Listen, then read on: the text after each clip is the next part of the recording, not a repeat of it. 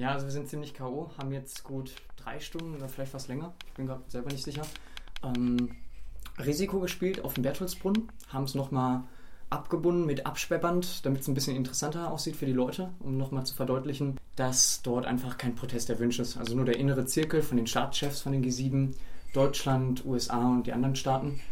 Ähm, ja, und das hatten wir genau deswegen gemacht, weil einerseits die Gegenproteste krass schikaniert worden sind. Das Protestcamp sollte ja verboten werden.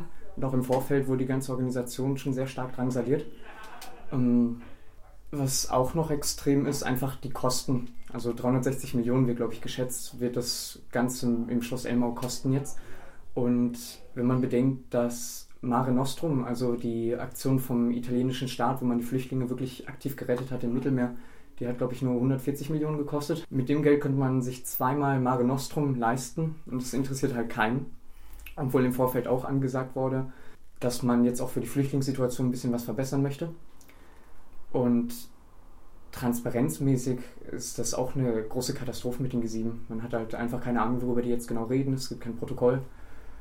Und dass vor allem dafür auch noch Freiheitsrechte eingeschränkt worden sind. Das Schengen-Abkommen wurde ja zum Teil ausgesetzt an den Grenzen zu Deutschland und auch innerdeutsch, innerdeutsche Grenzen wurden auch kontrolliert.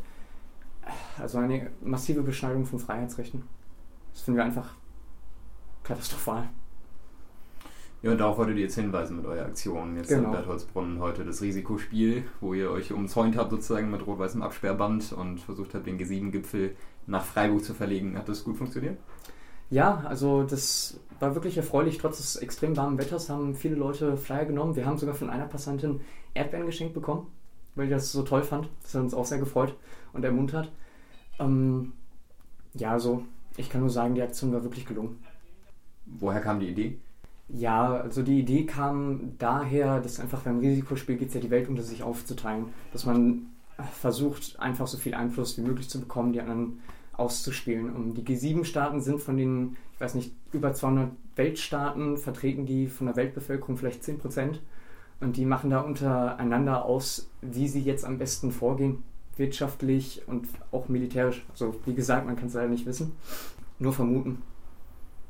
Mhm. Also da war schon noch ein Symbolcharakter hinter. Ja, und es ist eben nicht demokratisch legitimiert. Ne? Also genau, es sind nur die Staatschefs, die Parlamente sind nicht direkt eingebunden und ja, die Bevölkerung halt auch nicht, weil man nicht weiß, was dort abgemacht wird. Und war das für euch jetzt eine Entscheidung, also jetzt nicht nach München oder nach Elmau zu gehen? Ähm, war das auch ein Grund, sozusagen jetzt hier in Freiburg vielleicht nochmal darauf aufmerksam machen zu können? Das auf jeden Fall. Also, um, ähm, das war bei uns geteilte Meinung. Gab noch ein paar andere politische Sachen, die wir dieses Wochenende aufziehen wollten.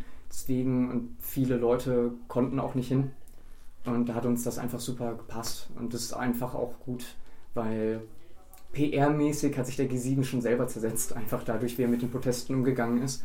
Ähm, und wir hatten dann gedacht, das wäre dann am besten, wenn wir eigentlich vor Ort nochmal was machen. Ja, ihr schreibt auf eurem Flyer, dass ähm, an sich sozusagen das Treffen von hohen StaatsvertreterInnen äh, vielleicht erstmal nicht sozusagen ähm, schlecht zu reden ist. Nur die Art und Weise sozusagen, wie die G7 sich, G7 sich treffen, also auch eben so undemokratisch und legitimiert. Ähm, wie, wie, stellt ihr euch das vor sozusagen? Also stellt die UN tatsächlich äh, ein gutes Forum dafür dar?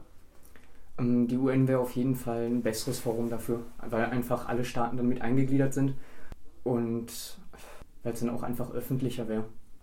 Mhm. Deswegen vor allem. Man könnte ja vielleicht sagen, dass jetzt, wenn sozusagen tatsächlich sich sieben äh, VertreterInnen von ähm, den größten Staaten eben oder den mächtigsten Staaten der Welt treffen, um wichtige Dinge zu besprechen, dass da vielleicht sozusagen, dass das so einen Pragmatismus beinhaltet oder so, dass man sagen kann, okay, die haben die Möglichkeit, halt in kleiner Runde zu Entscheidungen zu kommen, die sie in der kurzen Zeit dann vielleicht äh, bewältigen könnten und damit wirklich wichtige Entscheidungen treffen können, wie halt jetzt irgendwie Thema Klimawandel, versucht ja Angela Merkel auch ein bisschen auf die Agenda zu bringen oder halt eben ähm, Meeresschutz, ähm, Frauenrechte, ähm, was war das noch? Arbeitsrechte waren auch noch dabei. Mhm. Also die Problematik dabei ist ja vor allem, wenn man jetzt allein schon äh, das Klima nimmt, jetzt als politisches Ziel, ähm, dass die Staaten, die es eigentlich am schlimmsten verursachen, die Industriestaaten, USA, Deutschland, Frankreich, Großbritannien, ähm, das, die sollten, müssten dann auf jeden Fall die Länder auch drin haben, die davon betroffen sind. Ansonsten ist das ja ähm, Stellvertreterpolitik ist der falsche Begriff. Also wird einfach Politik über den Köpfen von den Leuten, die am stärksten betroffen sind, gemacht. Es geht halt nicht, dass, wenn die dann keine Möglichkeit haben, sich selber irgendwie zu artikulieren.